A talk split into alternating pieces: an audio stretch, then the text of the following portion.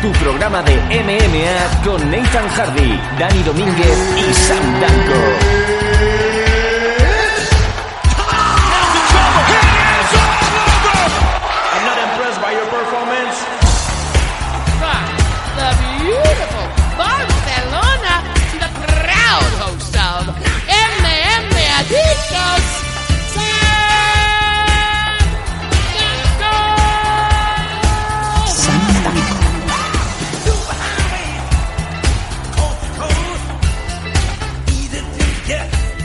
Hola, sí, sí, sí, ha pasado, bueno, yo creo que ha pasado una vida. Eh, creo que la burra parió y aún no había vuelto MM Adictos, sí. Eh, ya estamos aquí, ya está, como si no hubiera pasado nada. Nos fuimos a la francesa y hemos vuelto a la catalana, haciendo ruido, ¿no? ¿Qué tal amigos? ¿Cómo estáis todos? Mi nombre es Samdanko y volvemos una vez más aquí a vuestro programa de cabecera, el programa que os ponéis en la mesita de noche mientras rezáis eh, al palmón pidiendo que por favor que nos vengan a desahuciar. Esto es MM Adictos, ¿cómo estáis? Ya creo que es el número 179 y tengo que dar como no pie a la, al alter ego, a la otra persona, el hombre que ha estado afilando el cuchillo y sobre todo el micrófono durante estos últimos meses. El hombre que estaba metido en una madriguera, escondido, agazapado, esperando para volver. Nathan Hardy, ¿cómo estamos? Sí, ha pasado el huracán Irma, ¿no? También ha pasado el huracán Conor Mayweather, pues ya podemos salir, ¿no? De, de la cueva tranquilamente. Pues sí, no, bueno, aquí estamos después de- del verano. Eh, sí, ha acertado, el MM ha dicho 179, eso no hemos acertado. Y aquí volvemos, ¿no? Los pioneros del podcasting de las MMA nacionales. Sí. Palabra en clave pionero. Sí, sí, pionero que me borro, ¿no? Oye, ¿cómo...? Ah, eso es un tema que podemos discutir, la verdad, a lo largo del programa. Ya que estamos ahora aquí en el, en el blog inicial, ¿cómo han ido estos meses? Eh, por lo que sé, creo que has estado bastante fuera del radar, sobre todo del radar mainstream, ¿no? Todo lo que es UFC y tal, creo que has hecho una purga. ¿Cómo, cómo, has, cómo has estado estos meses? Mm, No, bien, o sea, yo ya. Una de las cosas que comentaba es que yo ya estaba empezando a estar saturado lo que es UFC, tanto a nivel de, de lo, del producto, de pero sobre todo del nivel que estaba, o sea, de la dirección que estaba tomando en cuanto a. mm, Pues a ciertos combates, programando ciertos combates que igual eh, no son, son buenos para el negocio, pero no son buenos para una lista de contenders que estaban ahí. Véase, por ejemplo, que nos fuimos de vacaciones y ya se decía que no iba a haber ese Michael Bisping contra Joe St. Pierre y por lesión de, creo que ha sido de Whitaker, se va a volver a hacer. Madre mía. Cual es que al final estamos en lo mismo, ¿no? Nos vamos, nos vamos diciendo que no se celebra, ahora volvemos diciendo que sí se va a celebrar ese Joe St. Pierre contra, contra Michael Bisping, ¿no? Entonces, con lo cual la- las cosas no han cambiado mucho en verano, por lo que hemos podido comprobar. Bueno, yo Y creo que... tampoco ha cambiado mi, mi, mi decisión, pues, de que mm, no ver prácticamente nada, por no dec- eh, por- te digo prácticamente porque a lo mejor alguna noticia siempre me llega a esto, pero UFC como que está un poquito así de, de lado y sin hacerle demasiado caso. Por muchas noticias que vengan, por mucho de, de esa gente que dice eh, confirmado que UFC viene a España en 2019, cuando lo que realmente en la rueda de prensa dicen que eh, está por ver, que lo están mirando, que es una posibilidad, pero que no está confirmado, y eso hay que tenerlo en cuenta. No está confirmado, no vendáis humo, que ya para vender humo hay otras personas, no Muchas. luchadores profesionales. Sí, es verdad, es verdad. Eso de, eso de, vamos, estamos ya en el bloque inicial, pero aún no hemos entrado en noticias. Cierto, eh, se malinterpretó, digamos que se tiró una bomba de humo en un, en un parque infantil, ¿no? Estaban ahí los niños jugando en el columpio y de repente llega alguien, bomba de humo, ¡oh! UFC en España 2019. Sí. No, amigos, han dicho, es una posibilidad. Que yo también te digo, nosotros que llevamos siete años haciendo el programa, desde la segunda temporada ya se le pregunta abiertamente a esta gente cuándo vienen a Europa y más concretamente cuándo, ahí va, cuándo va a haber UFC en España. Y siempre Sí. dicen lo mismo. A dos años vista lo miramos. Sí, esto es como en Los Simpsons, ¿no? Cuando Homer decía que perdió la oportunidad de conocer a Mr. T porque siempre decía, iré dentro de un rato, iré dentro de un rato. Y cuando fue, eh, ya no estaba y le dije le dijo a la cajera que no volvería ya el, día siguiente, ¿no? Pero aquí por, lo que, aquí por lo que parece estamos al contrario, ¿no? Aquí parece que vendrán dentro de un rato y en algún momento a lo mejor vienen, no se van ahí. Por lo menos esperemos que no se vayan, ¿no? Sobre todo con algunas noticias que han ocurrido a lo largo de estos dos meses que eh, sabemos que no se pueden anunciar porque nos han dicho al final que no se podían anunciar, Sí. pero que ya se dieron a conocer, con lo cual todo el mundo lo- las conoce ya aquí en España. Sí, señor. Pero bueno, Bueno, con un poco de nocturnidad y alevosía, como, como suele ser la costumbre en España. Eh, básicamente, mi parte de culpa de estas vacaciones ha sido pues que hemos estado muy cargados de trabajo, todo, todo se ha dicho. Me subí, ¿no? Al circo también de, del, del maravilloso arte del puñetazo y la patada a la vez en el suelo, del el wrestling, del pressing catch, y yo creo que eh, hemos parado prácticamente hace, hace cinco días. Estuvimos por Barcelona, estuvimos por Alicante, eh, maravilloso, maravilloso. Estuve con, con Kyoko Kimura, la mujer de Isa- Isao Kobayashi, uno de los, de los grandísimos de Japón. Y como que tenemos el contacto directo de Mino Waman. A ver si lo podemos traer a España, ¿no? ¿Se lo podemos ofrecer a algún promotor? Sí, a mí no Guamán sigue en activo, perdiendo, pero por lo menos sigue peleando, así que es una posibilidad. Eh, Isao Kobayashi hace dos semanas, bueno, dos semanas, los eventos fueron la semana pasada, pues la anterior, Sí. eh, dos semanas anteriores, tuvo un enfrentamiento que en, en principio iba a ser por el título en Pancrase, lo que pasa que el campeón se lesionó, con lo cual el combate fue, mm, por decirlo de alguna manera, se pas- si- eh, Isao peleó, fue contra, no recuerdo el nombre del rival, fue por, interpretamos por contender, porque obviamente el que ganara pues tenía oportunidad por el título, ¿no? Si- Siguiendo la, lo que es la lógica, y perdió, perdió por decisión, así que dio un pasito atrás y pero bueno ahí sigue no es uno de, los, de las figuras de los no te voy a decir los máximos exponentes pero sí de con cierta relevancia dentro de Pancrase. Sí. Bueno, yo creo que le debemos, le debemos a los aficionados, a los oyentes de Meme Adictos, ahora cuando volvamos una vez más a coger el ritmo habitual de programas, algún monográfico de estos especiales que se puede marcar Nathan Hardy sobre, sobre MMA, ¿no? En el, Mm. en el Imperio del Sol naciente, ¿no? Rising, eh, Rings, todas estas empresas que, que tocan el tema MMA y que nadie mejor que tú. Yo creo que eres la persona que más sabe de MMA japonés en España. Lo digo así, tal no, cual. no, la verdad es que no, no lo creo supongo que alguien por ahí habrá metido debajo de una losa que seguramente sabrá mucho más que yo y es normal vaya. Pero lo que sepa por lo menos tengo idea ¿no? de, de lo que estoy hablando no es simplemente me cojo un nombre y luego no sé no por ejemplo llega gente que no sabía ni que David Aranda había estado en One FC ¿no? Ah, qué grande. Ya. si te preparas algo, yo que sé, por lo menos intenta prepararte lo máximo posible, ¿no? Roa tu, tu puta madre, sí, pues No, oye, eso- ¿no? ¿Qué, no qué? lo he dicho yo, ¿eh? No, no, sí, hay muchas Roats. Sí, el mundo está lleno de Roats. Em, una cosita más decir, De simplemente, y de Rats. Antes de empezar ya con el programa, vamos a empezar fuerte. Ya veo que aquí hay mucha bilis contenida en tres Ah. meses.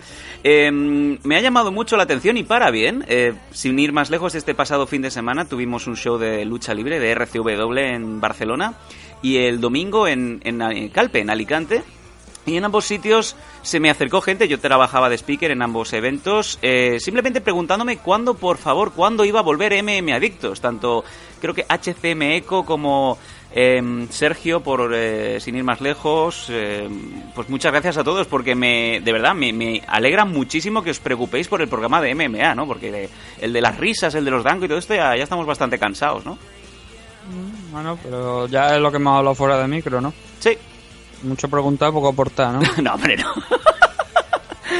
Venga, nos vamos a ir a las noticias, que han habido bastantes, pero sin embargo vamos a leer, vamos a comentar, vamos a debatir las más interesantes. Vamos allá.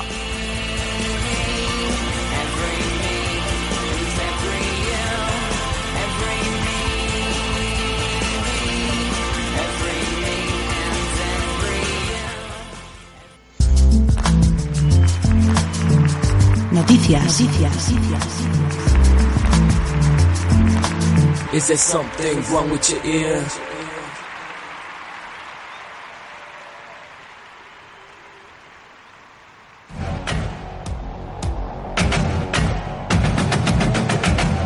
Pues Nathan, eh, primera noticia de las más relevantes, yo creo que posiblemente la más importante en los últimos meses saltó a los eh, a las prácticamente tres semanas después de disputarse ese combate, esa revancha, cinturón, cinturón light heavyweight de UFC, volvía a ganar John Jones con claridad, una claridad aplastante sobre Daniel Cormier, el eterno segundón en esta pelea. Sin igual, pero sin embargo, Nathan vuelve a saltar una vez más, la usada confirma positivo de John Jones. Y llaman muchas. Y mucho silencio, y mucho no me lo creo, y mucho hay que esperar a que John Jones vuelva a salir una vez más al estrado, vuelva a defenderse, vuelva a decir me han puesto droga en el colacao. Pero hasta hoy en día, mm, hasta hoy, podríamos decir que no sé si es que la noticia se ha querido enterrar con toda la porquería que ha habido con el, Ma- con el Mayweather McGregor o qué. Pero lo último que supimos es que John Jones vuelve a estar una vez más en el ojo del huracán. Ese cinturón vuelve una vez más a estar en la vitrina de UFC a la espera de a ver qué se decide. Mm, a mí, yo cuando me enteré de la noticia, me vino a la cabeza el tablero del Monopoly donde todo pone Go to Jail, ¿no? Y sale Oh. una persona pues, en el centro diciendo shit. Shit, one more time. Está igual, ta- tal, cual, ¿no? Me viene también a la cabeza, por ejemplo, el Bad Brian, ¿no? De jugar Monopoly, va a la cárcel y le violan, ¿no? Jugando Oh, Monopoly. ¿qué, qué dices? Y que no conozca Bad Luck Brian, pues que lo ponga. en- Bad en Luck Google. Brian. Sí, también hay otro Bad Luck Promoter, ¿no? Hmm. Pero bueno, eso es otra historia. Bueno, el combate contra, contra Daniel Cormier fue el pasado 29 de julio en Anaheim, California, donde robaron a Carlitos Gascó. Y Eso, bueno, me- la verdad que, hombre, estábamos do- donde le robaron a Scott. Si, si le roban tanto y luego montan los shows que montó la semana pasada, oye, bienvenido sea el robo, ¿no? al final ya se ha acostumbrado a perder. Eh, A perder, nunca me lo he dicho. bueno, la noticia la sacó TMZ, como suele ser eh, habitual. Y bueno, la confirmación es sus- sustancia dopante positiva eh, sin confirmar. Entonces, una vez más, ¿qué pasa? John Jones, 30 añitos, con ese positivo. El, el anterior fue en UFC 200, el pasado julio, en 2016, eh, hace prácticamente un año. Un año suspendido y ahora una vez más volvemos a lo de siempre. ¿En qué quedamos? ¿Qué va a pasar? Una vez más, Nathan, el deporte manchado, porque yo creo que este era el grandísimo combate que tenía preparado UFC, salvando las distancias. Pero no te me rías, mono. Salvando No, las distancias no. con ese con ese George St. Pierre contra Michael Bisping. Esta era la gran apuesta de, de UFC este año, ese, esa revancha entre Cormier y, y John Jones. ¿Ahora qué? Si John John contra Daniel Cormier era el gran combate que teníamos veces preparado, pues apaga, vámonos, ¿no? Pero bueno, eh, ¿ahora qué? Pues ahora, por lo mismo, esperar a ver si es que le echaron, como tú bien has dicho, droga en el colacao. Y en el caso de que sea así, pues a lo mejor consigue maniobrar un poco para que cambie la sanción. Y si no, pues por lo visto podremos estar hablando de hasta cuatro años porque por ser reincidente, porque claro, estamos hablando del segundo positivo, el primero un año, el segundo ya pueden llegar hasta cuatro, lo cual es que y aparte que yo no creo que USC vaya a aguantar cuatro años a, a John John y que no creo tampoco que vayan a darle otra oportunidad, ¿no? De si se confirma este segundo positivo. Más que nada porque no estamos hablando solamente ya del positivo, sino también todos los escándalos que tiene detrás, ¿no? Que son más que evidentes y que hemos hablado a lo largo de estos años. Y Eh, según, según alega el periodista más odiado y querido por todo el mundo, Ariel Helwani, en MMA Fighting, citó, según múltiples fuentes que le llegaron, por lo tanto es verdad, que el test, el test de drogas lo pasó John Jones 24 horas de- después de- del evento, o sea que Sí. no hay excusa, venía dopado de casa. Sí, eso es porque hubo un cambio en la política, recuerdo, cuando se cambiaron las normas también hubo una- un cambio respecto al tema de, de los test antidopaje y se podía hacer eso, 24 horas, o sea, en la ventana creo, la- estoy hablando de memoria, pero la ventana de, de esa prueba de, do- de mm, antidopaje era hasta que fuera, creo que era hasta que fuera revisado por un médico en condiciones. O Sí. 24 horas posteriores. Ahora mismo era una de las dos opciones. Entonces, pues, pues eso, le dieron le dan una ventana un poco. Pero vaya, que el caso es que yo creo que es bastante claro, ¿no? Ahora hay que pasar obviamente por esa, eh, esa prueba eh, que tiene de... ¿Cómo se llama? Tiene un nombre ahora mismo, no me acuerdo.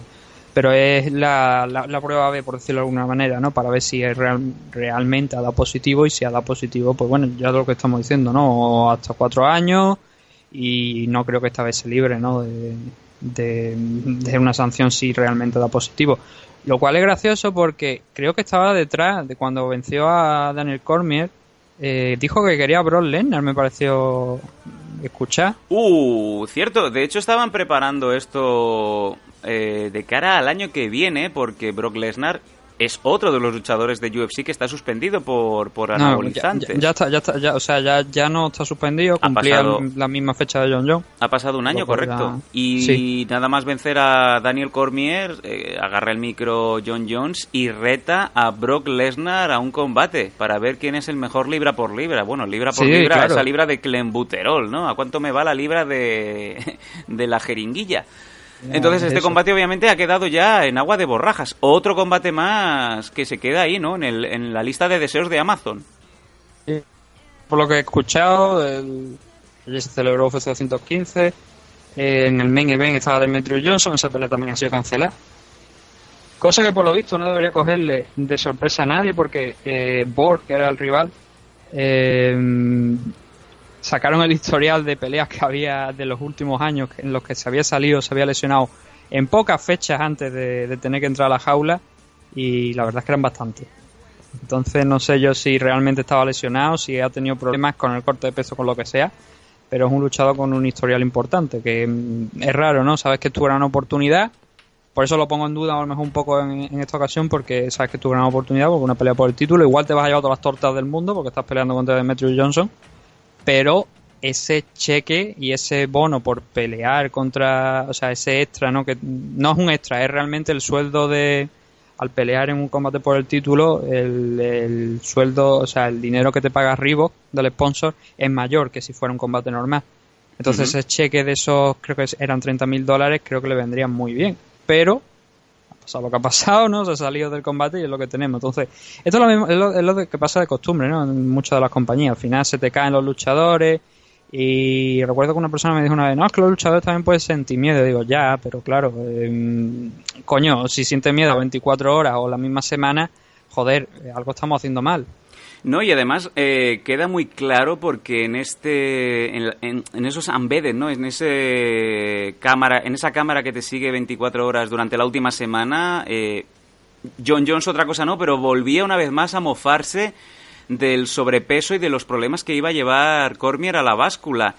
Veíamos a un John Jones una vez más muy musculado, muy definido, perfectamente cortado. Mm, él haciendo sobre todo ¿no? apología de, de si haces si haces bien tu deporte, si te mantienes en forma, pues puedes llegar a la última semana previa al combate eh, sin tener que sufrir. ¿Quién le iba a decir a este señor que ya iba a estar ahí, pues, eh, una vez más, dándole besitos a, a- a su nutricionista? No, no, no, no el oficial, el otro, ¿no? Mm, no sé, bueno, es lo que ahora mismo es la, noticia, no lo que hay. Y hay que esperar de momento a que se dé algo- a conocer algo más, que supongo que ahora empezarán con el tema de, Sí, bueno, de, la, de mm, reclamar, de ver si pueden maniobrar de alguna manera, de manera que, pues, que tenga una ventaja o algo. Pero la verdad es que no pinta, no pinta ba- nada bien. no, bueno, estamos hablando de un esteroide, eh, por lo que la información que tenemos. Así que hay que esperarse, ¿no? Ahora eh, tiene más sentido, ¿no? Esa foto donde que se hizo con Brock Lesnar, ¿no? Compañeros de esteroides. Oh, tú eres mi bro, tú eres mi bro. Pasa.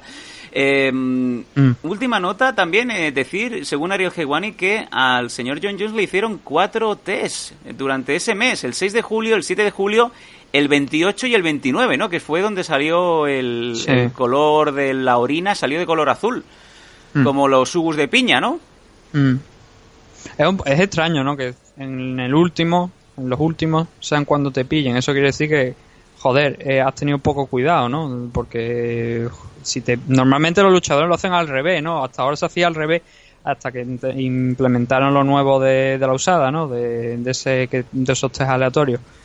Eh, te dopabas y a pocas fechas antes controlabas más o menos cuándo iban a ser los test el precombate y el postcombate de manera que no dieras positivo. Sí, sí. Pero se ve que John Jones se perdió esa clase, ¿no? O, Por el momento, no sé. por lo menos lo que nos dan a entender. No sé, Nathan, eh, pero a veces cuando dicen que los luchadores a, a más golpes les dan en la cabeza, más simplones se nos vuelven, yo con el tema de John Jones ya no sé por dónde cogerlo. Es que yo ya no te lo puedo defender a este chaval. No sé, No, la poca no. paciencia y ese redemption que tanto le gusta a los americanos. No, redemption time. Ha hecho, eh, ha llegado a lo más bajo para volver una vez más a reclamar su cinturón, un cinturón que nunca perdió, su mala cabeza. No, amigo, lo has vuelto a hacer.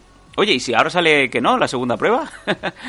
Pues si sale que no, pues obviamente eh, maravilloso y eso querrá decir que no, no, no implica a lo mejor que en esa, esa segunda prueba si salga negativo, no quiere decir que no se haya dopado, pero sí que es una buena señal y que a lo mejor habría que seguir otros procesos de la que de la verdad no tengo ni puñetera idea, con lo cual no me voy a aventurar en eso.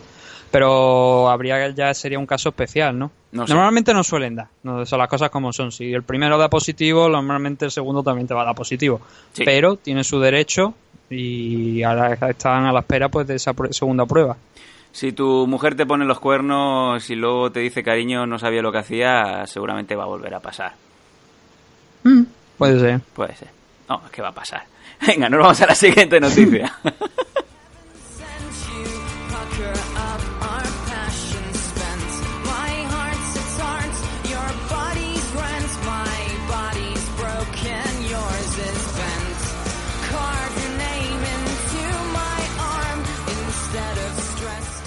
La segunda noticia, Nathan. Eh, yo sé que tú has estado bajo el radar, te has estado escondiendo en la cueva, allí en, en tu querida Málaga. Mira que te gusta Málaga, cabrón. Sí, me encanta. Eh, Floyd Mayweather, Conor McGregor, ¿ha pasado ya el tiempo suficiente para hablar del tema con frialdad? ¿Todo el paripé, el sainete que se montó? ¿O esta media, media excusa que se hizo durante estos últimos meses?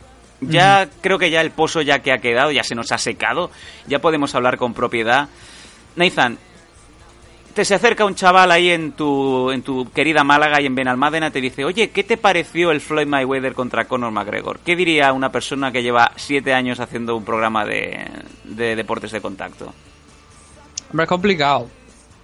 Mm, es complicado porque de- desde la parte de Mayweather yo, bueno, hizo lo- eh, yo creo que era bastante claro que las principales posibilidades y el gran, más gran favorito era Floyd Mayweather para ganarlo, ¿no? Pero siempre estaba esa duda de y si por lo que sea Conor McGregor conecta unas manos en los primeros rounds y le hace mm, bailar polka eh, encima del ring. Mm, no pasó. Pero yo cuando la misma noche del combate, unas pocas horas antes, eh, dije, puse un tuit donde decía que le daba a Conor entre 4 y 5 rounds antes de que empezara a bajar. Y finalmente es lo que pasó, ¿no? A partir Cierto. del cuarto round fue cuando vimos que, que Mayweather, pues que ya empezaba, ya lo había estudiado lo suficiente, Conor ya había hecho sus 3 o 4 golpes buenos, había tenido sus oportunidades, no para noquearlo, pero sí para, para llegar a impactar, ¿no? Que yo creo que lo más- el- para empezar, impactar en la cara de Mayweather eh, tiene mérito. Y luego, lo que es todo el combate, bueno, luego de- a partir del cuarto round, mm, quitando a lo mejor algún pequeño lance, se convierte yo creo que en un paseo militar prácticamente para Floyd Mayweather. Eh, pero teniendo en cuenta que Conor McGregor era la primera vez que se subía a un ring de boxeo y que se ha subido con uno de los mejores de la historia, yo creo que puede sentirse satisfecho con lo que pasó, con lo que pasó en, en Las Vegas esa noche. Eh, luego te lees declaraciones, por ejemplo, de Bo Arum y Oscar de la Hoya, que si esto es una farsa, que bueno, hasta el propio McGregor lo ha reconocido que era una farsa en un tuit, no lo ha dicho, eh, bueno, sí, que, creo que lo ha dicho explícitamente además, ¿no? Lo del tema del circo, ha entrado al circo y se, y se lo ha llevado, y se ha llevado el dinero o KO, porque, bueno, KO lo salva con un ticket Joe, lo salva al árbitro, pero KO a fin de cuentas, ¿no? Por decirlo de alguna manera. Mm. A ver, bueno, se Pero, intentó sí. vender mucho ticket, ¿no? No, no nos vayamos a engañar. Claro. Cuando se hicieron esas ruedas de prensa around the wall, empezaron a apretar hasta que, claro, obviamente Sí, se, decían- se mira. les fue la olla con el tema del racismo, ¿no? Decían el otro decían el otro día, bueno, para empezar que a mí todo lo del tour este que hicieron, a mí me parece una farsa mayúscula. O sea, mm, hemos visto a Conor McGregor empujar a Aldo, quitarle el cinturón, y sin embargo te lo ves posando en una foto haciéndose, mientras está Mayweather haciéndose una selfie, y Conor McGregor también posando en mitad de la rueda de prensa, eh, haciéndose una selfie, insultándose de todas las maneras, sacando lo, lo- de la mochila, ¿no? Lo de la, la bandera de Irlanda y la mochila, que saca el dinero Conor de la mochila de, de Mayweather y cosas así. Yo decía, Sí. esto es un circo. Yo he visto a Conor McGregor tirarse lata con, con, con los días. He visto a Conor McGregor empujar a José Aldo en- eh, y quitarle el cinturón. Me está diciendo que estos dos no van a llegar a las manos aquí. ¿Qué mierda es? Sí, ¿no? Un poquito, O sea, vez más. es como, claro, o sea, ya estaba, estaba esa, esa imagen de este no es el Conor. Eh, en el tema de, de promoción, de hablar, si es el Conor que hemos estado viendo, quizás incluso con lo que tú comentabas, ¿no? El tema del racismo, yo creo que igual hay algunas palabras que se había desviado demasiado. mm, forma parte del show, pero creo que, como te digo, que se debió, ¿no? Pero era eso, yo he visto a Conor en situaciones donde seguramente eh, si esto UFC hubiese cogido el arrancado la cabeza de Floyd Mayweather encima de, de- de la, en mitad de la rueda de prensa. Y no lo hicieron. Yo no sé si es que tendrían un pacto firmado en algún, en algún papel o algo a la hora de poner de, de firmar el contrato donde decían que no se podían tocar hasta que fuera el combate, que hay veces que se suele hacer, ¿no? El tema de boxeo. Sí. Pero em, no me gustó esa sensación de, joder, esto es una farsa. Luego el combate, como te digo, no esperaba nada, así que me gustó bastante. Creo que Conor esos cuatro primeros rounds, a pesar de lo que diga Bojarun, que dice, no, es que no, no tiene ni, no sabe ni cómo colocarse, no sabe ni el stand, ¿no? De, por eso digo yo, joder, él sale con, has practicado MMA, él es practicante de MMA, sale con su, con su clásica stand, ¿no? Del, del brazo adelante, y muy poco ortodoxo para lo que es un boxeador, ¿no? Pero es la forma que él conoce. Hombre, a eso no- ahí no le que puedes... ha practicado durante su puñetera vida. Eso es un punto a favor de McGregor. No le puedes criticar también que no tenga un posicionamiento de boxeador, ¿no? Claro, Sí. es- eso fue una de las cosas que también eh, digo, claro, hay que tener en cuenta que este hombre no es boxeador y ha estado de, entre comillas, de tú a tú con uno de los mejores de la historia. Uno de los mejores y no el mejor. Recordemos que entraba en el combate Mayweather en el Money Fight, en el, en el Paripé Fight, eh, con un 49-0. Y con esa victoria número 50 ya sobrepasa a Rocky Marciano, ¿no? Entonces, claro, también todo eso hay que tenerlo en cuenta. Eh, hablábamos que se llama el Money Fight, de hecho, se Mm. cerró este combate con un, eh, con un cheque garantizado de 100 millones para, Macre- eh, para Mayweather y 30 millones para McGregor, en donde, aparte, el porcentaje le reportaba unas ganancias a Mayweather, ahí está lo importante, Nathan, 300 millones de dólares, mientras que McGregor se llevaba 100 millones de dólares. Obviamente, UFC permitió este combate porque se llevaba un 30% de la bolsa de McGregor. Mm. Y Y, bueno. luego, bueno, luego también tenemos que hablar a lo mejor de porcentaje de entrada. No sé si eso va a incluir los 300 millones, los 100 millones. Pero el otro día hicieron la media de a cuánto de las entradas que se vendieron. Y, y con lo que se había recaudado, y creo que salía 4.500 dólares la media de la entrada, ¿sabes? ¡Qué barbaridad! Bueno, no solamente eso, también el, el ¿Quién tema de- puñeta se gasta 4.500 dólares? A no ser que te llame, yo que sé, Beyoncé o... En primera Estaba fila fan. estaba J.R. Smith, Mm. de estos, de estos eh, jugadores de Sí. baloncesto que siempre le pegan a la ex y tal, que siempre están en los magshots y tal. Luego estaba también LeBron James, que se metió, estaba en primera fila, lo veías totalmente con las gafas de sol, que dices, ¿para qué te metes en un sitio cerrado con gafas de sol? No vas a ver una mierda. Digo, yo, yo miraba la cara de, de LeBron, imaginaba ese contador de billetes. O sea, si has pagado 4.000 pavos, si traes a tu mujer, vale, eh, 9.000 pavos. Y ese contador que se van yendo los billetes y al final, cuando ya estás en el décimo round, ves que te quedan 10 euros, ¿no? O 10 dólares. Dices, quítate las gafas al menos para ver el cao. Que tampoco llegó a ser lo mismo. Pero Nathan, se hizo mucha pasta ahí. Yo creo que demasiada. Sobre todo, hay otra cosa que quiero comentarle a los a los oyentes de MMA Adictos. Yo no sé la cultura de, de la MMA, pero yo he ido a bastantes UFCs en Europa y el pabellón suele estar lleno a partir de... Dale tiempo, pero por ejemplo, el primer combate del main car ya está el pabellón lleno. En el combate de, de McGregor y Mayweather estábamos en el co-main event y estaba un 60% vacío el, el pabellón, ¿eh? Hombre, con esa entrada, con ese precio ¿eh? de esa entrada, ¿no? Yo creo que en cierto modo está justificado, ¿no? Eran bastante caras, ¿no? Pero hombre, si Pero, vas a pagar hombre, ese no pastizal... compare, obviamente no compare, pero no, obviamente no me compare la entrada del combate entre Floyd Mayweather y Conor McGregor con una entrada de UFC que también suelen ser mm, bastante caras en teoría eh, si la comparamos con muchos de los eventos que se celebran aquí en España. Pero obviamente lo de Mayweather contra Conor McGregor estaba por encima, ¿no? Y es normal que no se vendiera todo, pero que se hiciera mucho dinero porque las entradas que, que estaban eran caras, muy, muy, muy caras. O sea, a mí me, me dan 4.500 euros y dicen, no, ma, te lo puedes gastar en la entrada de Conor, Magre- eh, de Conor McGregor. No, no, hombre, los 4.500 euros me los quedo, ¿no? O sea, bueno, no me lo voy a gastar en un combate de boxeo, gilipollas no soy. en España se podía comprar por diferentes plataformas online. El precio Mm. era unos 12, eh, 12 euros, lo sé porque al final me hicieron el lío, me vinieron tres personas a casa y hasta las 8 de la mañana que estuvimos. Fíjate, luego está una semana va a recuperar el sueño. Bueno, había de todo aquí. Había jugamos a póker, había cocaína, bueno, una fiesta. Y, realmente eh, hay una nota que me gustaría decir porque yo siempre me yo siempre amigos en meme adictos, yo me voy a lo que no toca. Eh, según hay un bueno, se hizo un sondeo y hay una estimada cifra de 2.93 millones de visionados ilegales del combate. 3 millones de personas vieron el combate ilegalmente. Eso es poco. Y es poco, ¿eh? Me parece Es poquísimo. poco, es poco, ¿eh? Poquísimo. O sea, es poco teniendo en cuenta que, por ejemplo, te coges Juegos de Tronos y, hombre, a ver, son cosas diferentes, ¿no? Una afición que mm, ve- puede ver mucha más gente, ¿no? De lo que es el tema del boxeo, pero 3 millones yo creo que incluso son poco para toda la publicidad y todo lo que se había hablado de- del combate. Que ha sacado un tema importante, que es la diferencia de precio, porque aquí te- aquí salía por 12 o 13 euros a través de Bain Sport, si no me falla la memoria. Cierto. Pero aquí en es Estados Unidos seguramente de 60 no bajaba. Correcto. Eh, entre 60 y 80 dependía si lo querías ver en, en HD o en 4K, ¿no? Para ver bien bien esas entradas eh, capilares de LeBron James, ¿no? O a ver si eh, en ese vestido de noche de la mujer se le llegaba a transparentar el pezón para ver si era pezón galleta María o pezón normal. Eh, Ah. Obviamente aquí en España no. En España lo hemos tenido bien porque por apenas 12 euros podías ver la velada completa y estaba, la verdad es que estaba muy bien. De hecho, uno de los comentaristas, aparte de Mark Kiki, era nuestro amigo Albert, ¿no? De, de Gol, al cual le damos un saludo un poco para hacer esa nota, la nota de la gente que viene del MMA, ¿no? Que también tenía que darle yo un gorrazo porque hizo un comentario sobre CM Punk, eh, poniendo un poquito feo el tema del wrestling, ¿no? Llamándolo, como solemos llamarlo cuando queremos defender las MMA de primeras contra el wrestling, eh, ese pressing catch, ¿no?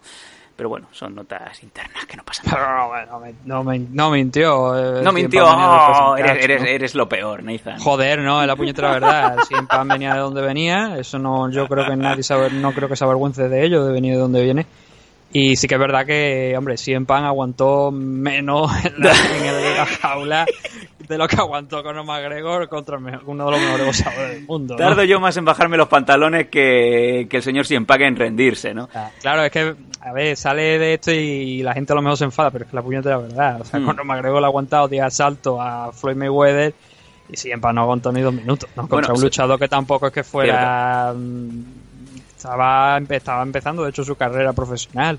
Bueno, sobre el combate en sí, Nathan, eh, bien lo has dicho, a partir del cuarto round, digamos que eh, se encendió el piloto de Mayweather. Yo creo que estuvo manteniendo, no sé si era porque vamos a amortizar esto, vamos a ver si McGregor es capaz, pero yo veía a Mayweather totalmente tranquilo, dejado ir, con una defensa tranquila, mientras McGregor iba pues eh, intentando combinar sus golpes y también comentar, eh, McGregor tuvo bastantes eh, déjà vus o déjà vis con el tema vamos a dar golpes por detrás el árbitro muy Sí. muy permisivo. En mi casa eh, teníamos a uno que estaba a punto ya del coma etílico eh, que estaba indignado cada vez que el árbitro dejaba dejaba pasar no en esos abrazos entre los dos boxeadores Sí. esos golpes ilegales en donde el árbitro pues no hacía nada Claro, no, hombre, eh, eh, es verdad que hemos hablado de la parte técnica de McGregor, que lució bien, ¿no? Para el tema, de, para lo que normalmente... Pero, o sea, yo no esperaba nada, como te digo, y lució bastante bien a, a- a mi gusto. No, obviamente, como un boxeador profesional que lleve 4 o 5 años de carrera, a lo mejor, pero sí, bastante bien. Y sí que eso, ¿no? El tema de- del árbitro, yo creo que fue muy permis- permisivo en algunas ocasiones y seguramente si se lo hubiera tomado en serio, a lo mejor al tercer o cuarto Hammerfield eh, a, la, a la nuca, si le hubiera quitado un punto, a lo mejor es que el combate no llega ni a, ni, ni a ese TKO uno que vimos al final, a lo mejor hubiera acabado por descalificación por reiteración de, de falta. Bueno, llegó un momento en donde, obviamente, del cuarto al quinto asalto se desconecta McGregor y ya arrastraba los pies. Y, Mac- y Mayweather pues estaba tranquilo alargando un poco esto. La verdad es que sí, el combate podría haber acabado si Mayweather se hubiera puesto las pilas, pero bueno, pedirle a Mayweather que se ponga las pilas cuando los últimos combates han sido todo boring decisions, también era mucho. Por lo tanto, yo creo que han conseguido que todo el mundo esté contento. Yo no sé si estarás de acuerdo Mm. o los espectadores también. La gente que venía del MMA, muy contento porque decía, oye, McGregor ha defendido muy bien las MMA, tampoco tenía que hacer ningún suplex. Eh, y Mayweather, pues bien, porque estuvo ofensivo, ¿no? Mm. No, pero yo no creo que tampoco, a ver, lo de, Ma- lo de que había esa, ¿no? esa idea de... eh, si, obviamente si McGregor ganaba enterraba al boxeo de alguna manera porque era como, joder, te ha ganado un tío que está haciendo su debut profesional de boxeo esta noche, ¿no? Pero no creo que realmente McGregor dejara en buen nivel en el tema de las MMA. No, o sea, no estoy diciendo que no lo dejara, estoy diciendo que no era algo que, que yo tuviera en mente, ¿no? De No. cómo va a dejar McGregor las MMA. Eh, mm, es boxeo, o sea, han entrado boxeo. Eh, la MMA es un deporte totalmente diferente, ¿no? No, y aparte se le veía muy claro a McGregor esa defensa que la tenía prácticamente inexistente, ¿no? Sí, no, por Lo eso cual era digo muy no, divertido ver a, a- McGregor con los brazos totalmente bajados, ¿no? Derrotado, como si le hubiera ahí caído esa ola, ¿no? No, mira, eh, recientemente Nate Diaz ha hablado del tema y ha dicho que McGregor no había aprendido na- exactamente nada eh, de sus combates, de los dos combates que tuvieron. Si, si coges y ves el, combate de, de, de Mayweather contra McGregor.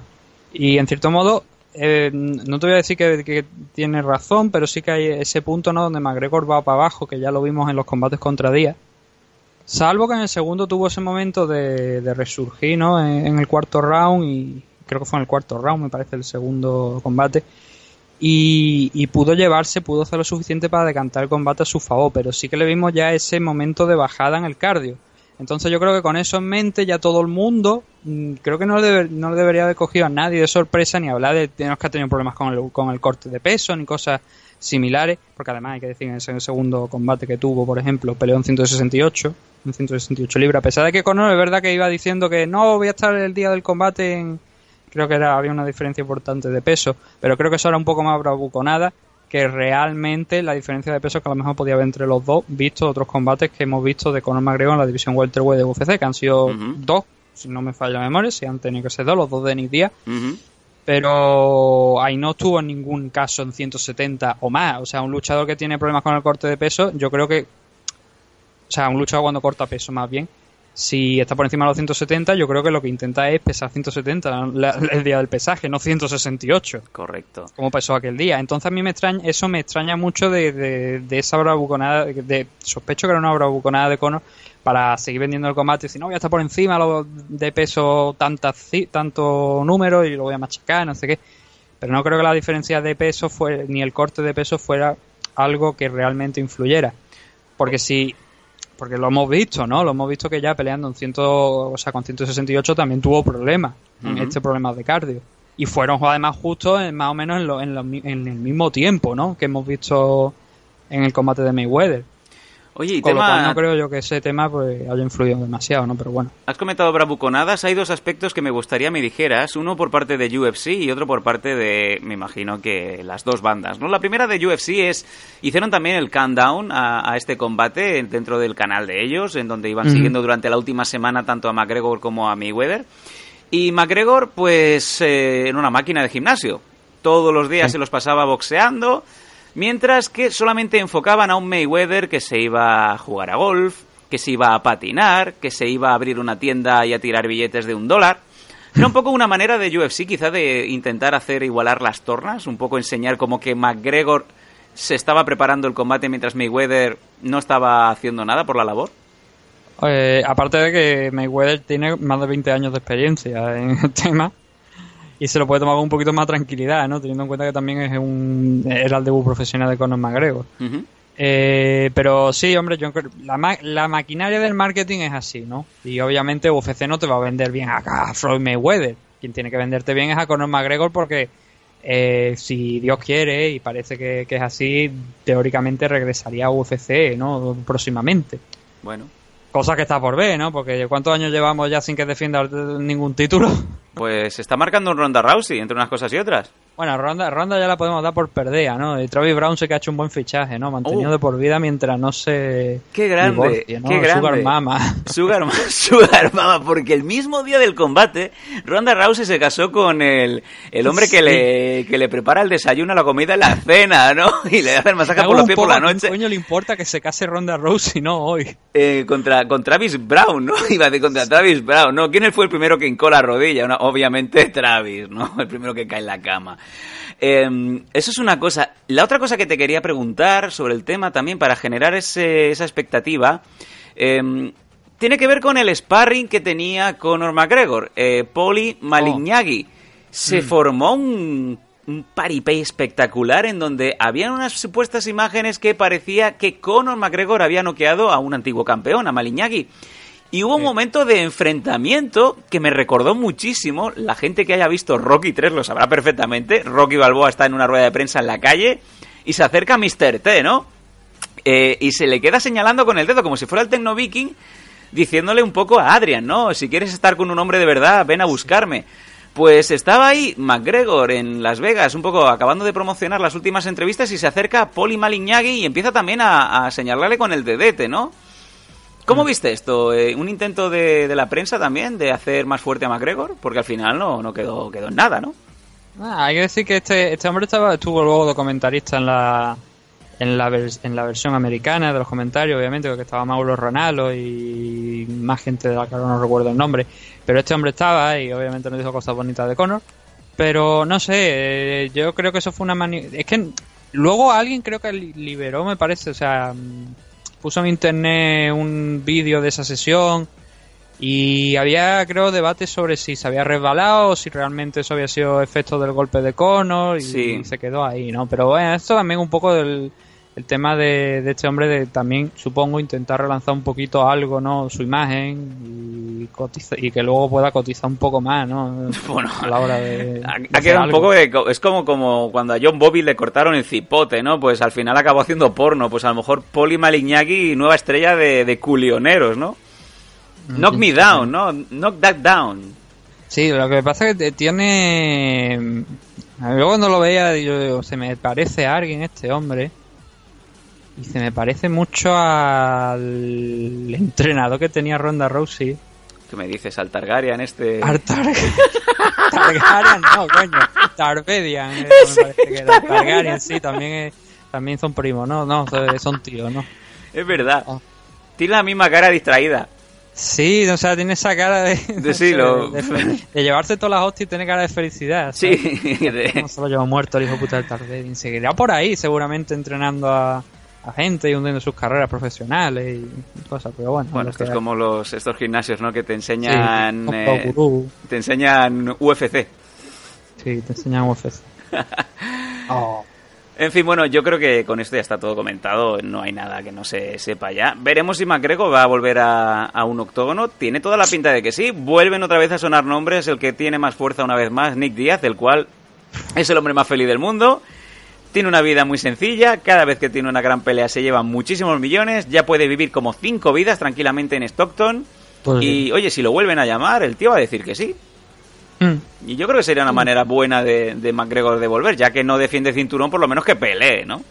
Sí, que pelee y que haga algo, ¿no? Pero lo que no puede estar ese cinturón seguir ahí parado en seco y que no se defienda. Yo creo que ya va siendo hora, ¿no? De, de hacer algo con ese cinturón, de tomar una decisión en condiciones y de verdad, si se lo quitan o si se lo dan, pero que se decidan ya porque no puede estar ahí ese cinturón de plástico, ¿no? Dando vueltas también. El día que Nathan volverá una vez más a ver UFC. Cuando, cuando se retire Conor. Eh, o, bueno, o cuando defienda un cinturón.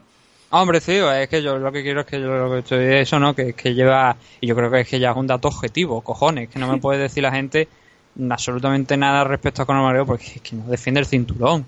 Que sí que los ha conquistado muy bien, el segundo sin pasar por nadie del- del ranking, ¿no? Nada más que por el campeón. Le habrán puesto- mérito, vamos a discutirlo. Sí. Pero claro, joder, yo quiero ver a alguien defender el título, ¿no? Yo creo que el, el campeón se hace también defendiéndolo, no solamente pegando un golpe, llevándotelo y, y ya está. Porque entonces, si nos ponemos así, hay gente a lo largo de la historia que ha ganado el cinturón, no lo defendió ninguna vez, pero ha sido campeón. Ya. Los Lo noquearon a la segunda, entonces Conor estaría a ese nivel prácticamente ahora. Ya me veo a Dana White llamando al pakistaní para que le vuelva a hacer cinturones. Es que es eso, ¿no? O sea, yo creo que sí, sí, podemos destacar eso, ¿no? Que Conor ha sido campeón en dos categorías. Pero la pregunta que deberíamos plantearnos es, ¿es un gran campeón? De Uh. momento no, porque no defendió el título. Pues con esa duda nos quedamos, amigos MM Adictos.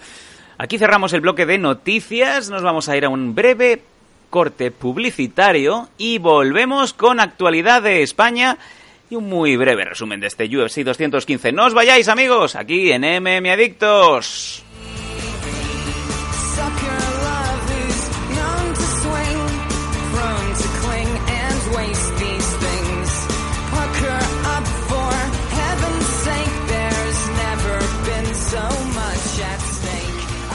Touch him up. Good luck. ¿Te gustan las MMA? En MM Adictos te escuchamos. Queremos muchas preguntas, preguntarnos chorradas también, da igual. Escríbenos en mmadictos.gmail.com o bien en nuestras redes sociales, arroba mmadictos.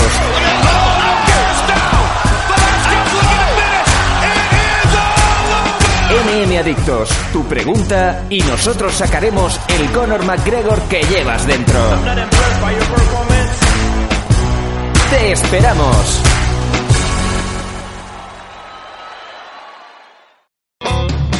You are listening to Radio 4G USA.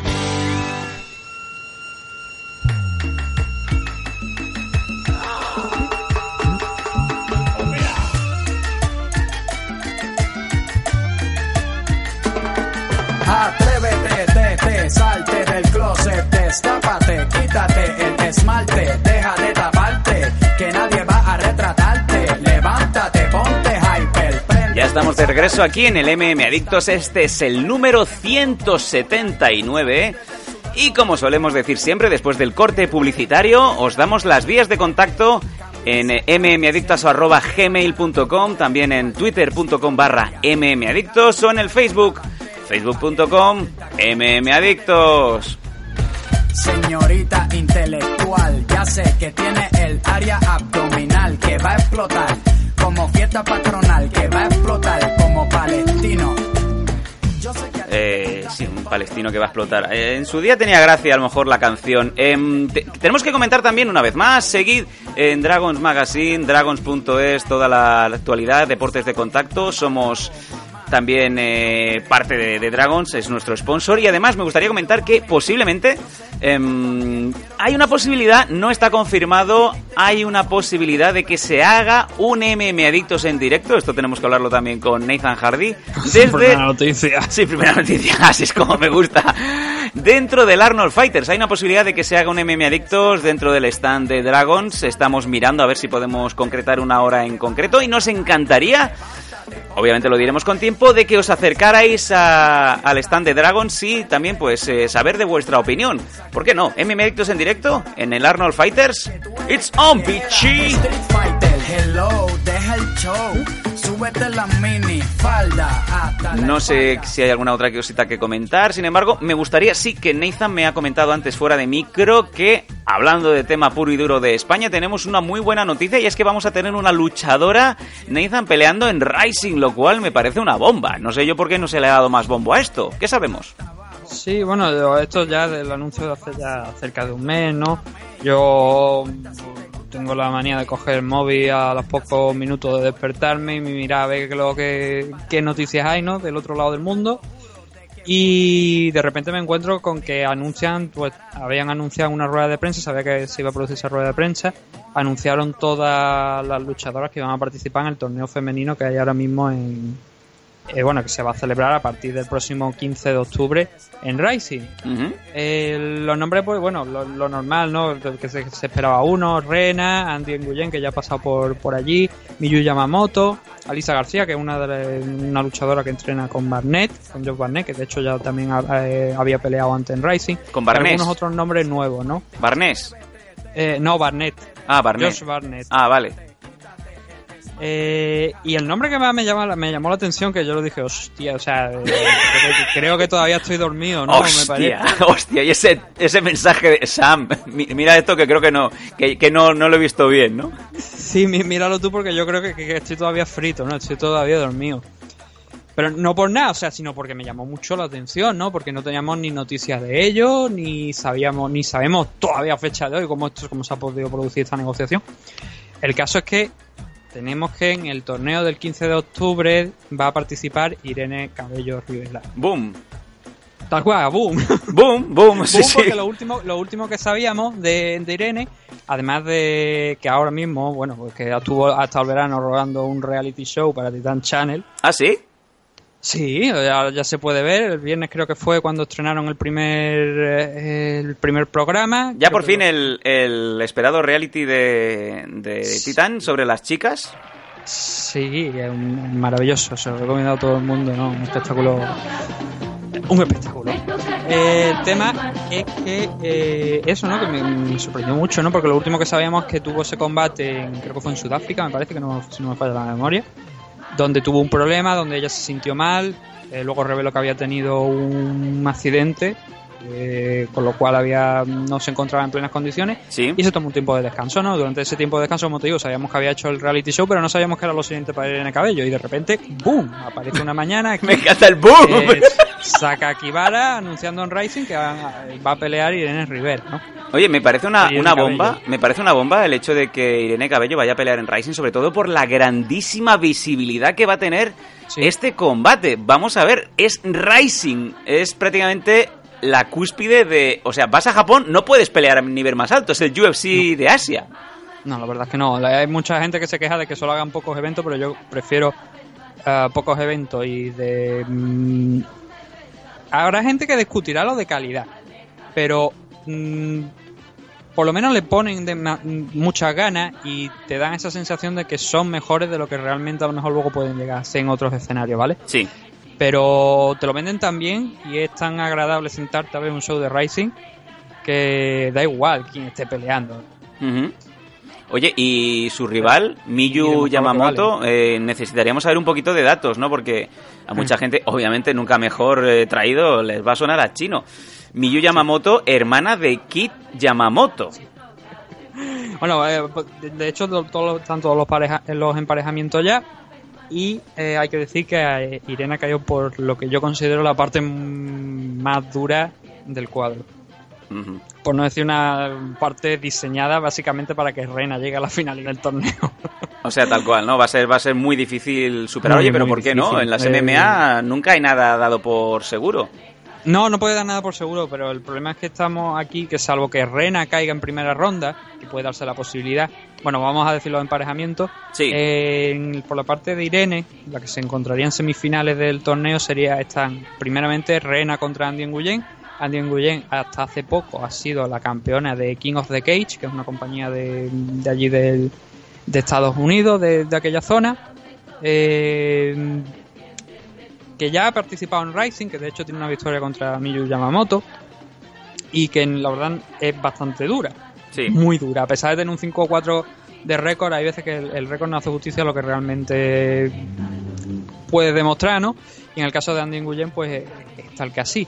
Pues se va a enfrentar contra Rena, ¿no? Eh, en el segundo combate de esa parte del cuadro está Miyu Yamamoto contra Irene Cabello Rivera. Boom.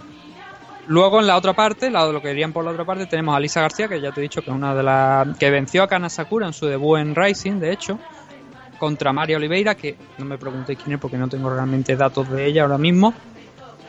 Y en el último combate tenemos a, a- joder, eh, alguien que viene del este de, de Europa, vamos a dejarlo ahí porque el apellido es que no tengo cojones de Alguien que viene del este.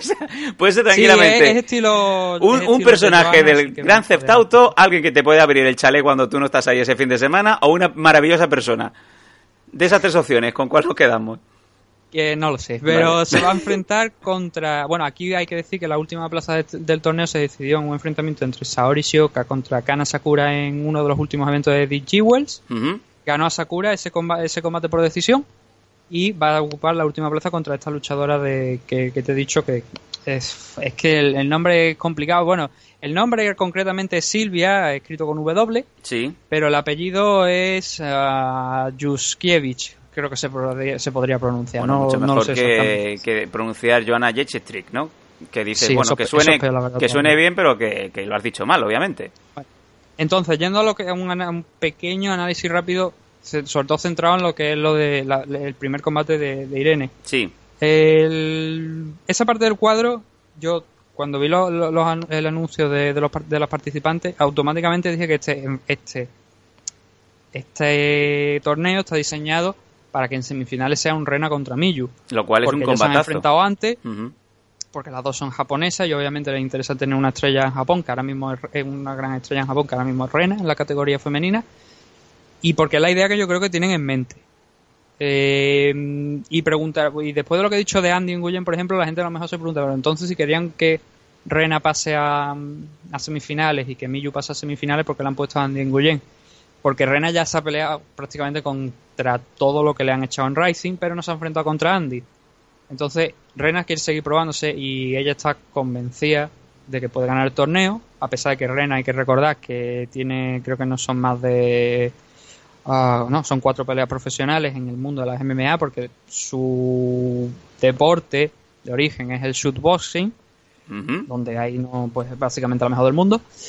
Y, y como te digo eso, la- siempre está buscando, ahora últimamente le estaban buscando retos y se ha enfrentado a, a muchísima gente. Entonces ahora le van a poner a Andy Nguyen que es un salto todavía más de nivel en, en lo que es el tema de, de categoría de rivales. Oye, Nathan, y la rival de, de Irene, Miyu Sí, Yamamoto, tiene 43 años, pero es, Claro. es un número porque yo no sé si esto, si esto juega a favor o en contra de Irene, ¿no? Eh, hombre, por tema de cardio supongo que Irene tendrá más, porque es más joven, entonces con lo cual se- yo creo que, que- que debería tener más capacidad de cardio. Ahora bien, eh, Miyu, lo voy a decir tal cual, Miyu es un bicho. O sea, son 43 años, pero esto es, está muy en forma. Y tú has visto la foto del- de los pesajes Sí. de Miyu Yamamoto. Eh, me imprimí una foto y la tengo puesta en la cabecera de mi cama. y que por supuesto a nadie le engañe el récord este de, de 1-2 que tiene, porque eh, sí, tiene tres peleas profesionales en estos dos últimos dos años en el mundo de las MMA, pero esta mujer es campeona del mundo en wrestling, en lucha greco-romana, Wow. eh, tres veces. O sea que y cuidado- de plata en otra. Cuidado con el ya suelo. unos- hace ya unos cuantos años, eso sí hay que decirlo, ¿no? Pero es campeona del mundo. Y eso no lo ha perdido. Sí, claro, es como que ahora te estés ahí en la, en la montaña de Montserrat, ahí en la Basílica, y te encuentres con Fermín Cacho. Le dices, le voy a echar una carrera que ya está fundido. No, te va a ganar, porque es Fermín Cacho. Es lo mismo. Y, so- y también el, el punto que te he dicho, ¿no? Que es del Crazy B, Ujú. que es el gimnasio, bueno, que obviamente el hermano es que Yamamoto. Y en el Crazy B también eh, eh, está entrenando precisamente Yachi, que es uno de los luchadores también de Rising. O sea que hay, hay mucho nivel en ese gimnasio. Y no se puede, no puede esperar ni Irene ni nadie que este sea un combate fácil, para nada. O sea, que no le engañe el récord, que no le engañe la edad. A lo mejor luego Irene llega y es capaz de presentar un combate muy sencillo y vence rápido a lo mejor a Miyu Yamamoto, no lo sé. Pero yo no la pondría de favorita en este enfrentamiento, simplemente por experiencia y porque, y porque he visto pelear a las dos. Y a pesar de, como digo, de que Miyu tiene pocos combates profesionales, creo que es una amenaza muy fuerte para Irene. Oye, yo te diría una cosa muy sencilla. Yo me imagino que, que la esquina de, de Irene dirá lo mismo. Oye, eh, es todo por ganar. Mm, eh, vas a ir a, a dar la sorpresa. Yo creo que Yo eso creo que es sí. Quitarse ver, toda la no presión creo- de encima. no, con, y con esto no quiero ni ningunear a a Irene Cabello ni mucho menos, pero es que no la veo favorita. Porque viene de dos derrotas, porque viene de un parón largo y porque Miyu ha peleado hace cuestión de mm, un mes, un mes y diez días aproximadamente. O sea, va a pelear otra vez dentro de un, un- un mes. O sea, va entre combate y combate va a pasar dos veces y el último fue una victoria. O sea, que ha estado en activo y ha estado ganando también. Ya, te iba, te iba a poner el ejemplo de Rising o de Dream en este caso, cuando a Kazushi Sakuraba, la leyenda, a Saku, le pusieron a Jason Miller o más recientemente Jan Cabral. Eh, obviamente había que salvar las distancias. También es luchador nuevo contra luchador veterano. No tiene nada que ver, porque como bien has dicho tú, Mm. Miyu está muy en activo, ¿no? Sí, claro, y es eso. Y de hecho iba a tener un combate en, en Estados Unidos, pero se salió porque tenía una, una pequeña lesión y prefería reservarse, yo creo. No, Bueno. no dieron una versión oficial, dijeron que sí, que se salía del combate porque estaba lesionada, pero yo creo que prefería reservarse para, para este 30 de julio, de ese combate que tuvo, que lo ganó por decisión, sí, pero mm, el principal, yo creo que la principal arma, y yo creo y cre- creo que considera todo el mundo que la principal arma de Miyu Yamamoto es el wrestling Sí. y que ahí es donde tiene que trabajar mucho Irene para que no vaya a ser un combate en el que te la- o sea, te coja una de las piernas, te manda al suelo y durante los dos asaltos, porque bueno, creo que supongo que serán tres asaltos de cinco minutos, si no, si no uno será de 10 y otro de 3 y otro de 5, que normalmente en el caso de las mujeres no suele ser así, pero si se da así va a ser una locura. Pero mm, tiene que intentar eso, ¿no? Que no, no irse al suelo principalmente por eso, porque en el striking yo creo que sí que puede tener sacarle bastante ventaja. Irene, yo creo que puede ahí puede trabajar más cómodo con el suelo, pero que, sea- que principalmente que no sea eso, ¿no? Que no se convierta en un combate en el que te llevan a la lona y duermen el duermen el combate hasta el final del último round, hasta el último segundo, ¿no? Bueno, estaremos Que- atentos que eso, ¿no? que- porque sí, nos no queda... quiero que, como te digo, que no quiero que se saque la imagen de aquí, y si por supuesto, si esto por, por un casual llega Irene o alguien, que no quiero que se dé aquí la imagen de que yo estoy diciendo que Irene no tiene posibilidad No, de para nada, ganar, lo que- lo que sí nada que- por el estilo. No, no, no, Ojalá yo- gane, obviamente, yo quiero que gane todos los, todos los españoles, ¿no? No, al revés, Nathan. porque- Es una, esto es una ayuda realmente que hace falta porque a veces pecamos de, de barrer para casa cuando hablamos de luchadores españoles. Es necesario, sobre todo cuando hay luchadores que, que no, son, no son tan conocidos. Y en el caso de Miyu Yamamoto es un clarísimo ejemplo que Rising lo ha puesto todo a favor para que, como bien has dicho, Miyu sea la, la siguiente, la siguiente que pase de ronda. Sí. Esto, es- esto está muy bien y de hecho me gustaría ahora pues que se ha ido formando, ¿no? Porque no teníamos intención de hablar sobre esta noticia más allá de- del mero comentario. Nos encantaría tener a Irene en breve antes de su desplazamiento a, a Japón, porque el combate va a ser el 15 de octubre, o sea, apenas un, un mes vista para irse Sí. a Fukuoka, ¿no? Sí, queda un, queda un mes, ¿no? Desde ese, para ese combate. Y oye, si quiere pasar por aquí por los micros de Meme Adicto, bienvenida sea, ¿no? Pero ya lo digo, que no quiero que se lleven ni esta imagen ni que llegue a los oídos. Ah, mira, es que este está hablando. No estoy hablando mal de Irene, al contrario, estoy diciendo, estoy intentando destacar sus puntos fuertes, que creo que aquí puede tirar del striking pa- sobre Miyu Yamamoto, pero que en el suelo lo puede pasar mal. Entonces, Sí. Ya te digo, vista las dos y teniendo en cuenta los factores, como te digo, de que mm, Irene lleva parada prácticamente un año en el sentido de pelear, no, no de estar parada, porque supongo que habrá seguido entrenando una vez se ha recuperado sus lesiones. Sí. Pero sí que es eso, ¿no? Que a lo mejor le puede pesar dos derrotas, un año, un año de parón. Y le puede pesar un poco. Por eso, eh, por eso y por lo del tema del wrestling, porque las he visto pelear ambas, pondría. Pero yo, sobre todo lo que quiero decir es que me pesa mucho más el tema ese del parón de un año, ¿sabes? Para no poner a Irene un poco más arriba de lo que realmente la estoy poniendo en el enfrentamiento contra Miyu. Bueno, Irene es ahora mismo la chica del momento y bien lo, lo estábamos trayendo, ¿no? Ese reality que Titan Channel se ha sacado de la manga con, con Irene Cabello de, de Superestrella, ¿no? Sí.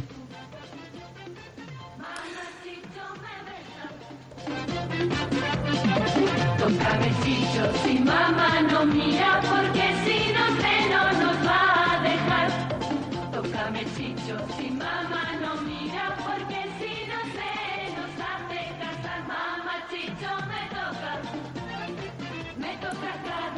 Eh, Mamá chicho me toca, me toca, me toca, defiéndeme tú. Sí. Mamá chicho me toca, me toca, me toca, defiéndeme parece que tenemos un problema de sonido. Eh, No, no. Sí. Yo, yo sigo aquí, yo sigo aquí. yo Ah, vale. no- Em, ¿Qué sabemos del reality, Nathan? Porque eh, por lo visto es para elegir una de las chicas que va a ser chica Arnold. Sí, sí, bueno, estuve viendo el programa, el primer programa, no me quedó muy claro algunas cosas. Supongo que no, no, lo- o no, lo, no lo entendí bien o no, la verdad es que no, Sí. le- no, no lo llegué a prestar mucha atención en algún punto. Sí. Pero sí, el, el premio que se eh, teóricamente es eh, participarse una de, las de las chicas que van a estar en el Arnold Fighter, que hay que recordar que hay eventos de MMA. Correcto. World of Titan, organizado por Titan Channel, con Sí, gente correcto. de David Trayero contra Paco Esteves, por ejemplo, Anel Sí. Llovera regresando a las aulas aquí en España, Margot Melufo también, El- y otros luchadores. El posible retiro final de, de Ray Bouchardé, ¿no? En casa. Eh, ¿Quién? Ray Bouchardé, el 23 Ah. de septiembre. Ah, sí, sí, sí, sí, es verdad, sí, que, de- que tiene, que, que también va a pelear ahí, ¿no? Supongo que le gusta, ¿no? Eh, le gustará tener esa oportunidad de retirarse en Barcelona, ¿no? Claro. Como también a, a otra persona de otra parte de España también le hubiese gustado tener retiro Sí, de en un eso evento, hablaremos luego. pero las pretensiones en De el eso- contrato sí. pidiendo alguna cláusula De eso, pues, de eso no- hablaremos después, que yo tengo buena información. Bueno, aparte, Margo Mezlufo, que creo que lo has comentado, Sí. eh, War of Titans es un eventazo realmente. Si vais a estar por Barcelona el 23 de septiembre, eh, tenéis que ir a- al Paseo del Vallebrón, ahí donde se va a hacer el, el evento. Y como bien ha dicho Nathan, es una car que te pone a soñar, desde luego. Si hay que apoyar el MMA, Nathan, hay que apoyarlo en todas partes. Y es lo que hay. Ya, no, sí. No, lo que, lo que iba a decir es que además, que lo, lo has comentado antes, ¿no? Lo- Sí. La posibilidad de hacer un MMA adicto en directo allí. Yo, yo Sí. no voy a estar porque yo ya te digo la primera noticia que tengo. Pero que mm, Dragons, eh, con, con Nacho Serapio a la cabeza, también organiza sus competiciones allí en, en el Arnold. Sí, correcto. Que también se puede, se puede pasar la gente también para echarle un vistazo a, a esas competiciones. No sé exactamente los horarios ni fechas, así que son mejor que entren en la página de Dragons, que creo que es donde están publicando también lo de, como digo, la- los eventos que van a organizar ellos allí en, Sí. en el Arnold Sí, sí. y que ahí comprueben todos los datos. Y también invito a la gente que entre en la página de Titan Channel, tanto en Facebook como en la propia web, Cierto. eh, para, para ver eh, pues eso, ¿no? El resto de combates y, la forma de comprar las entradas y, y de ir allí a verlo. Y también hay que, que hemos- no lo hemos comentado, a lo largo de estos dos meses se ha producido, por ejemplo, la noticia de que Titan Channel va a retransmitir también los eventos de la KSW polaca. Wow. Y creo que Bamba también me Bam- que la van a retransmitir. Bamba también, sí, que- sí, sí, cierto. Van, van a por todas, desde luego. Sí, está- están moviéndose bien, la verdad, están haciendo algunas adquisiciones interesantes porque la KSW es el mayor evento de Europa. Eh, es- el casilla, quien le moleste pues tiene un problema. No, no, es, es la referencia en Europa. O sea, eh, KSW eh, se, se la saca y se orina encima de, de UFC. En Europa, Sí. sin, sin duda. En, en términos de asistencia. la Sí, sí, sí, 40.000 espectadores, llenazo de un pabellón enorme. Sí, que creo que también es verdad que me parece que no han salido mucho de Polonia, por no, de- por no decir que creo que no han salido nada. Que todos son los eventos allí en, en el país, que esa asistencia la hacen en, ese país. Me gustaría ver, por ejemplo, que también fueran a otros países antes de realmente eh, valorar el, qué importancia tienen en torno a Europa. En Polonia está claro que no hay rival, que ya puede ofrecer hacer los eventos que allí quieran, que KSW seguramente va, va a doblar y a triplicar la asistencia.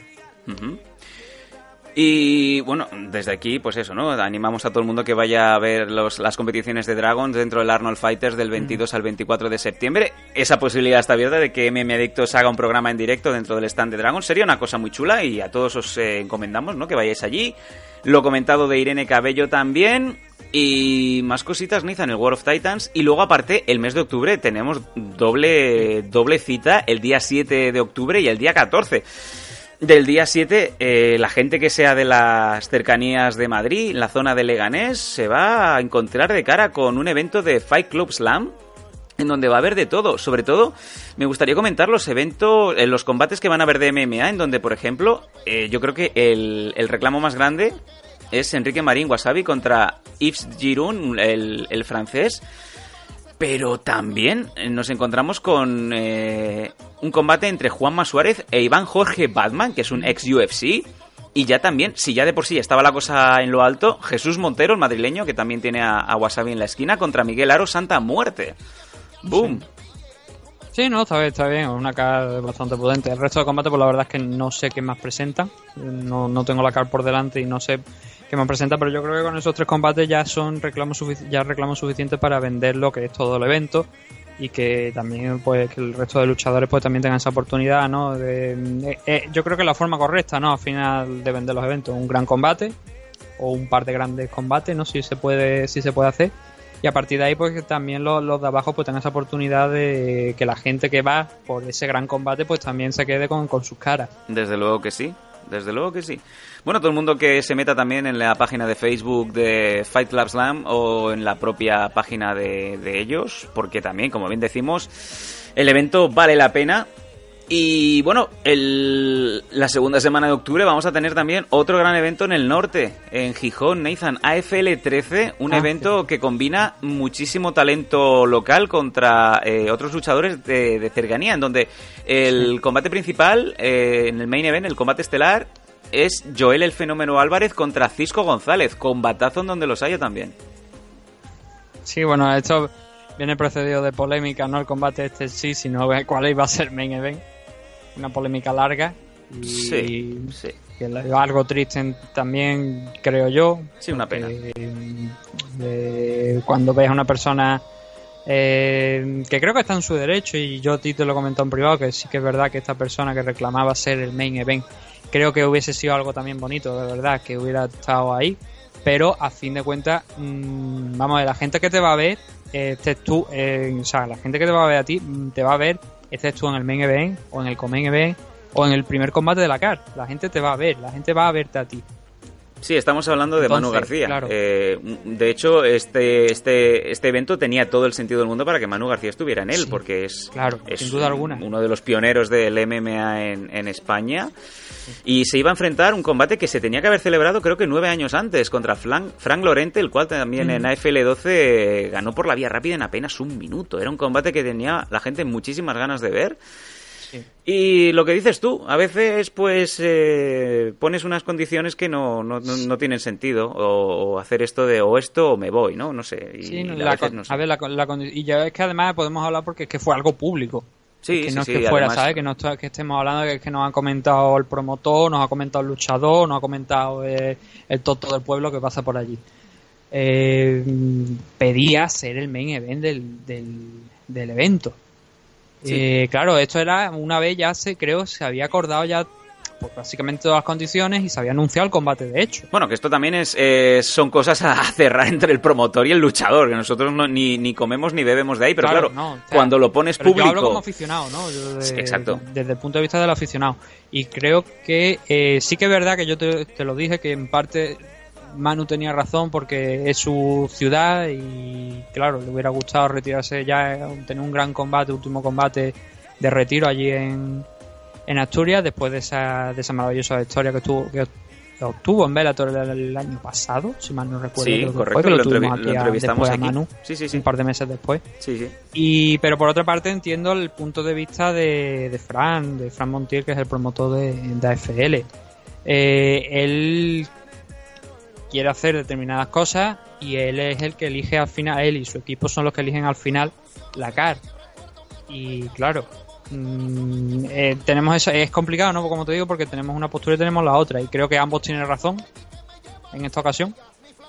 Sí, bueno, aquí lo único que pierde es al el final aficionado. El promotor es el que pone el dinero. Y cuando es el promotor que pone el dinero, yo creo que siempre tiene ellos la, siempre tienen ellos la preferencia y creo que debería ser así en elegir pues este tipo de cosas, ¿no? De, de quién combate es el main event o Sí. deja de serlo. Bueno, mira, te puedo poner un ejemplo muy, muy claro. El último evento que se celebró en Canarias, este evento en donde estaba peleando Mar Gómez Lufo, que cayó noqueado en apenas 10 segundos, creo que era el primer combate.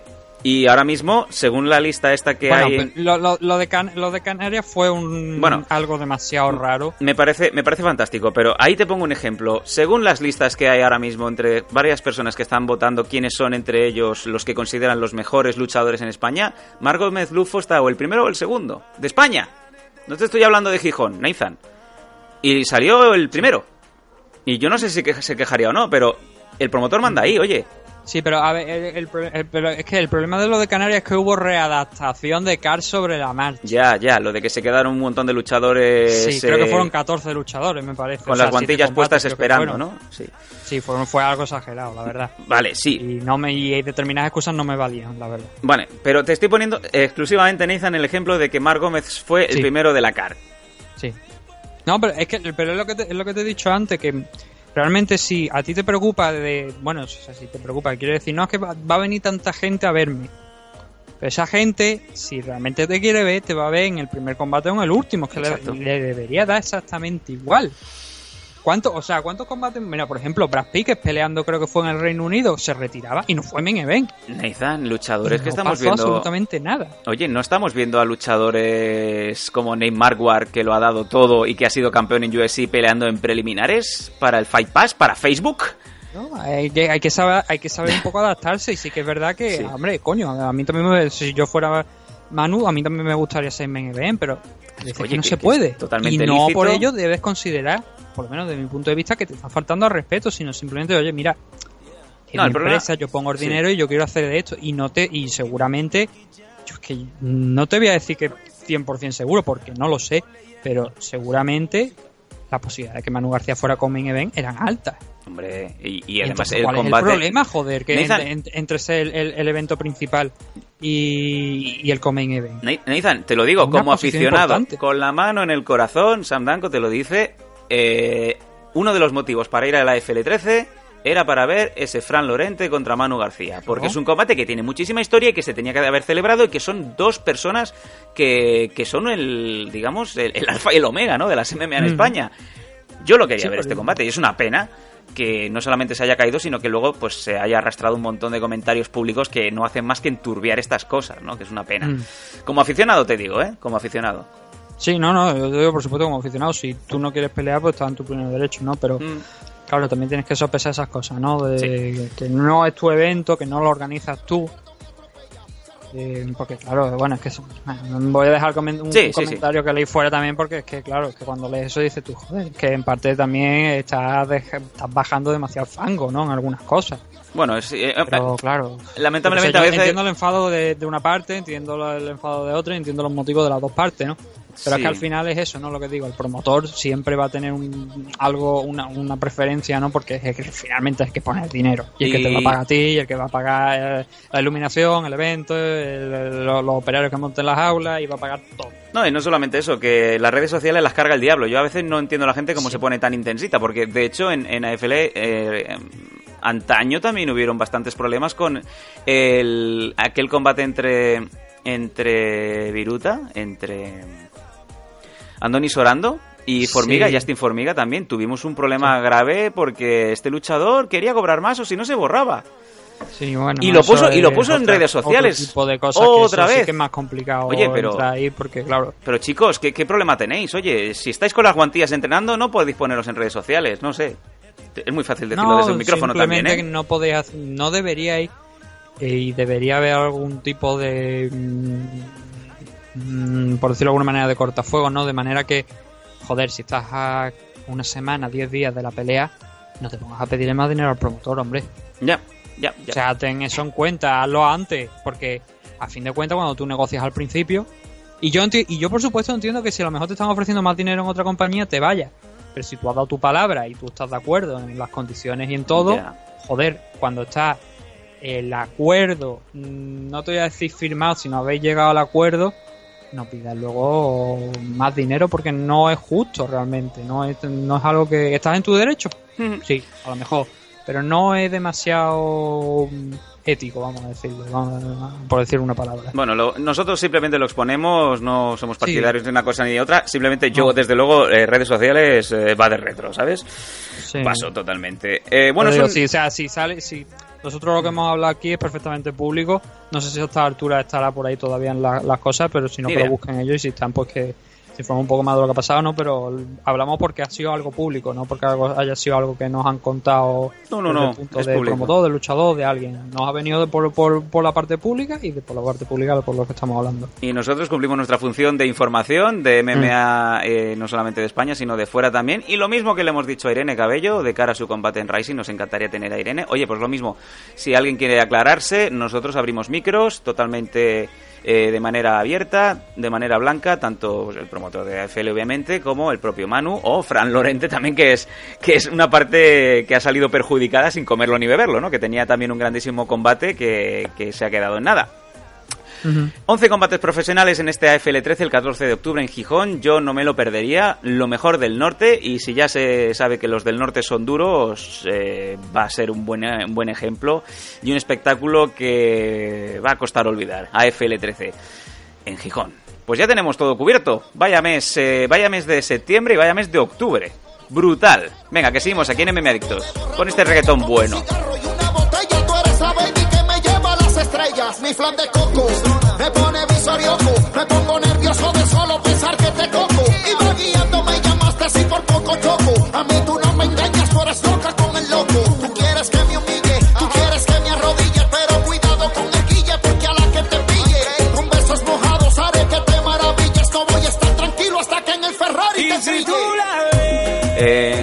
Tiene el reggaetón que a la gente le da rabia, pero oye, a la que te haces un camino de estos de, de 8 horas en coche, Nathan, y que te va dando la vuelta a la canción, al final se te mete en el cerebro y te acaba gustando, ¿eh?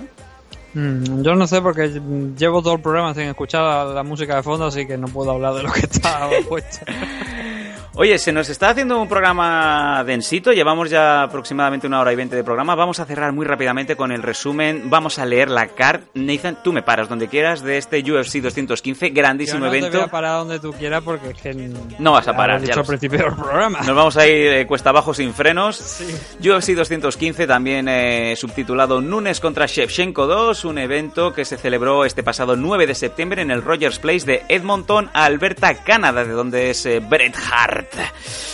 Y tuvimos una car muy interesante.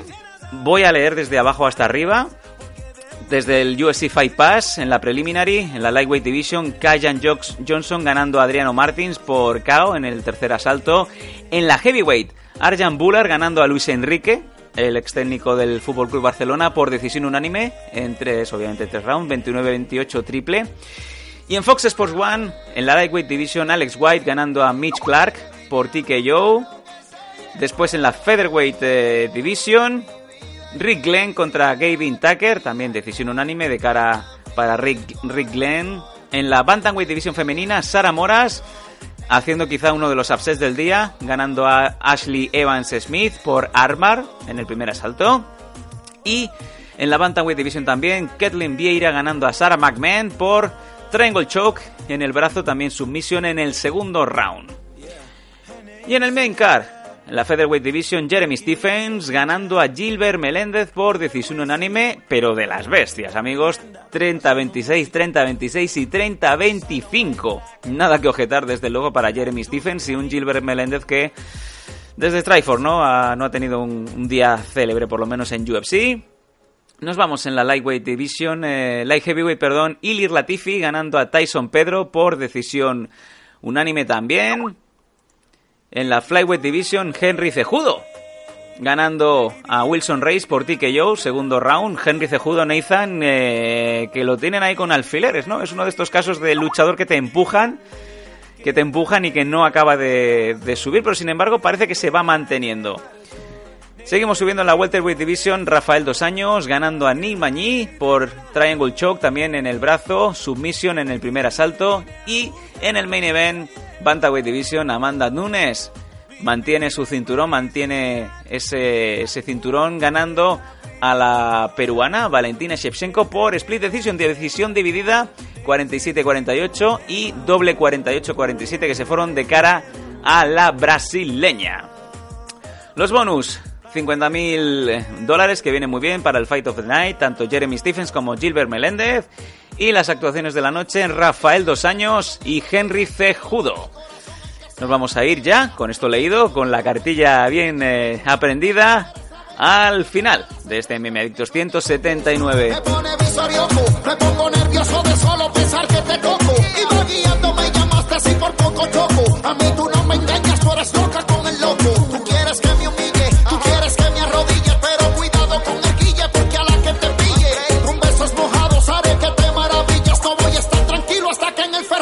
si tú la ves, ve y dile, vine a buscar lo que te llevo.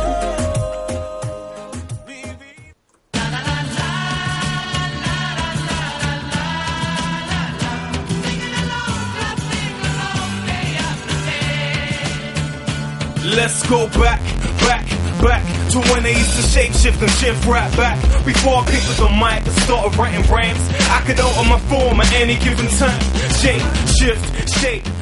Pues ya es la hora de la despedida. Ha habido para todos, ¿no? Yo creo que nos hemos ido poniendo sobre la marcha, Nathan, ¿eh? Le hemos hecho ya el rodaje al programa. Apenas nos ha faltado 20 minutos y ya hemos empezado a, a saltar eh, la banca, por decirlo así. No sé si ha quedado algo en el tintero. ¿Te dejas algo, Nathan, que quieras comentar?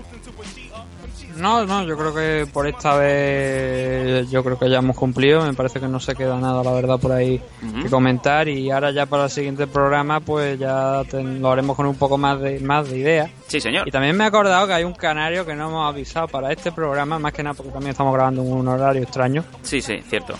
Si no lo tendríamos por aquí, así que para la semana que viene pues procuraremos tenerlo, ¿no? A él.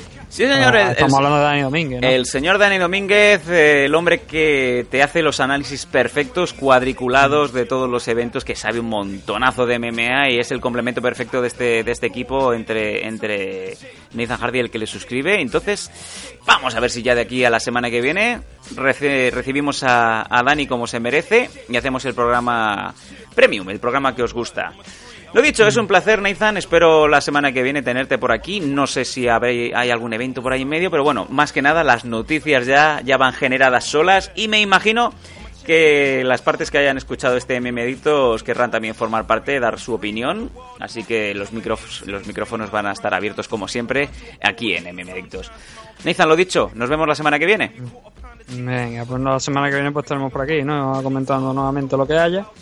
Y a ver, a ver qué es lo que... Si, si, si no se separa Catalunya, no?, d'aquí a, Sí. a la setmana que viene. Uh, la setmana que ve parlarem en català a l'MM Addictes perquè, com sempre, si Catalunya es separa, haurem de parlar en català al programa amb el Nathan Hardit. Eh, Nathan? Al carrer. Al carrer, eh? Així doncs, és un plaer fer el MM Addictos per vosaltres. Ens veiem la setmana que ve aquí, a MM Addictos. Catalunya triomfa. Transmute, alter, morph, switch. I am lawless, your myth. Transmute, alter, morph, switch. I am lawless, your ¿Cómo se dice riarne que choque en catalán? No sé... No tengo ni punyetera idea. Molt bé.